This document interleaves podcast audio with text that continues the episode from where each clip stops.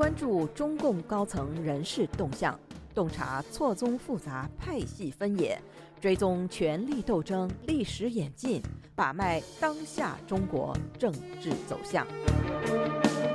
请收听《夜话中南海》。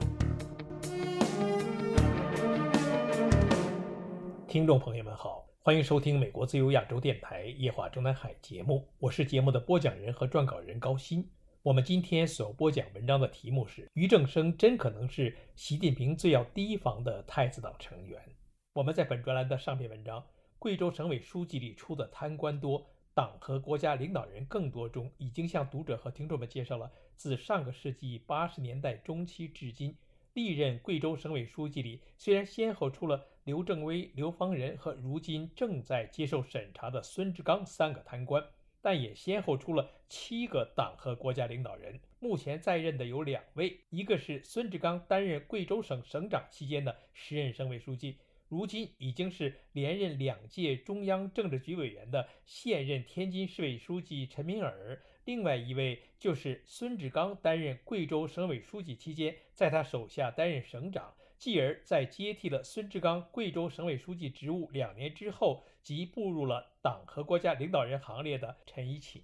现如今，陈敏尔的第二届中央政治局委员才做了不到一年，陈一勤的国务委员职务更是刚刚做满了半年。分别担任他们两人在贵州的下级和上级的孙志刚的倒台，就已经令外界评论把此三人勾连成一个腐败团伙。证据之一。就是陈敏尔曾经的大秘，跟随陈敏尔从贵州到了重庆之后，仍然与孙志刚的妻子在贵州省大肆卖官鬻爵的犯罪行为，不但已经牵连到了陈敏尔，甚至连孙志刚贵州省委书记的接棒人陈一勤都难脱干系。截至今日，孙志刚的主要犯罪内容和涉案金额，中纪委专案组还在与孙志刚本人核实，但根据已经实锤的犯罪内容。中纪委对孙志刚的内部通报中，已经认定他在贵州任职期间，严重破坏了贵州风清气正的良好政治生态。不过，也正如本专栏上篇文章结尾处的分析，我们并不认为习近平如今牺牲孙志刚是为了打击陈敏尔和陈一勤做准备，杀鸡儆猴而已。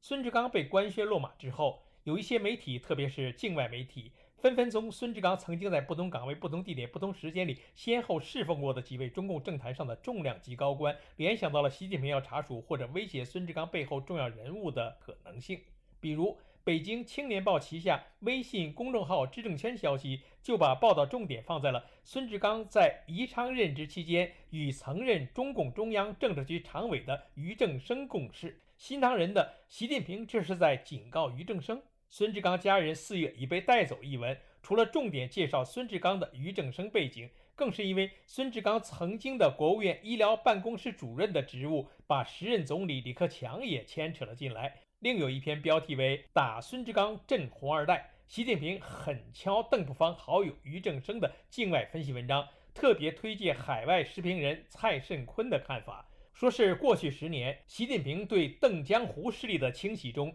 一直对红二代、太子党网开一面，只是剪除了他们的羽毛和爪牙，尽量不触碰红色家族的财富和利益，以此换取他们闭嘴。对孙志刚的查处，很有可能也是为了警告俞正声。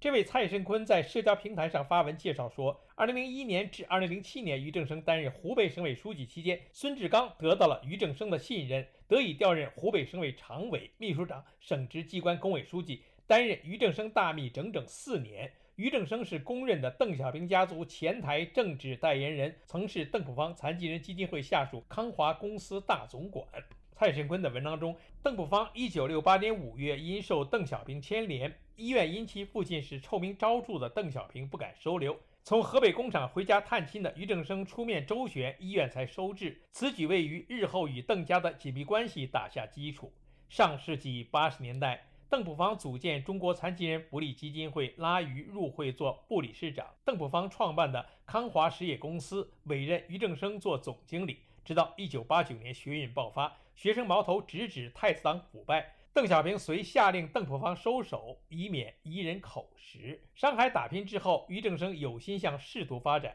靠着邓家关系安排到山东烟台任副书记。不料1986年，俞正声胞兄时任国家安全部北美司长俞强生突然叛逃美国，出卖了潜伏在美国中央情报局的间谍金无忌。胞兄叛逃令俞正声仕途蒙上阴影。虽然邓朴方一再宽慰他不要灰心，但俞正声的仕途仍原地踏步。直到1989年，江泽民入京，将与当时的军头杨尚昆、杨白冰发生矛盾。江泽民和曾庆红请俞正声出面找邓朴方，成功游说了，不仅将杨氏两兄弟剥夺军权，将顺利掌控了军队，坐稳大位，也为俞正声迎来仕途的第二春。习近平抛出孙志刚的真实目的，或者说目的之一，是否就是针对他当年在湖北的旧主俞正声杀鸡儆猴、打狗镇主？仁者见仁，智者见智，听众和读者自有判断。而我们在本文里首先要介绍的是，当年的俞正声因其特殊的家庭背景和在中共太子党成员中的强烈影响力，曾令当时的政治羽翼未丰的习近平倍感嫉妒。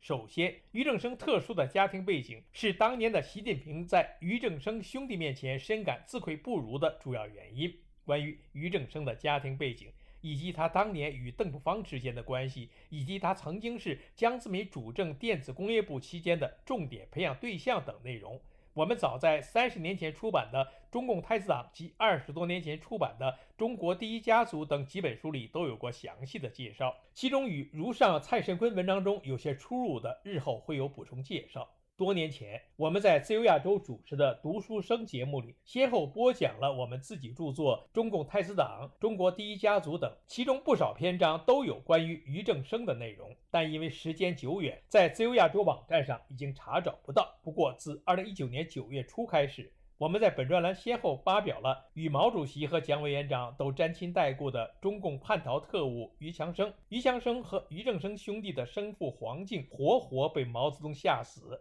习近平和王岐山都是当年黄敬真正死因的知情人，说俞强生之父是被毛泽东恐吓致死，确有依据。黄敬曾致信毛夫人江青：“你是我心中的太阳。”黄敬亲属在文革中的悲惨遭遇，邓小平到死没有原谅的中共情报头子凌云，中共一向视内部叛徒为最危险敌人等系列文章，其中的详细内容不在这里复述。有兴趣的读者和听众。可以进入自由亚洲网站查找，以对照本文。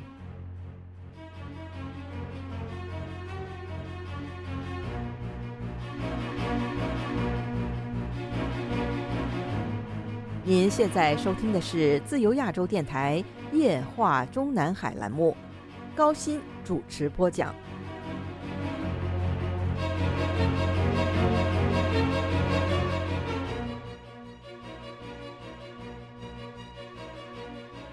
四年前，如上系列文章刊登和播出之后，我们二十多年前写作《中国第一家族》期间采访过的一位久居美国的老一辈无产阶级革命家后代，又向我们提供了更多的故事。其中之一就是对笔者如上文章之一“习近平和王岐山都是当年黄敬真正死因的知情人”内容的补充。该人士介绍说，你书里所说的太子党，其实大致分为两个年龄段。前一个年龄段是有幸赶在文革前已经进入大学的一批，以邓朴方、俞敏生、俞正声、陈元等为代表；后一个年龄段就是知青一代，即薄熙来、刘源、王岐山和习近平他们这一批。而这后一批里，当时就属薄熙来最不知天高地厚，而当时表面上显得最为谦卑的，反而是如今简直就和希特勒一样不可一世的习近平。这位仁兄接着介绍说。你文章里说的俞正声的父亲被毛泽东活活吓死的故事，虽然是被李志绥的书里首先对外界披露的，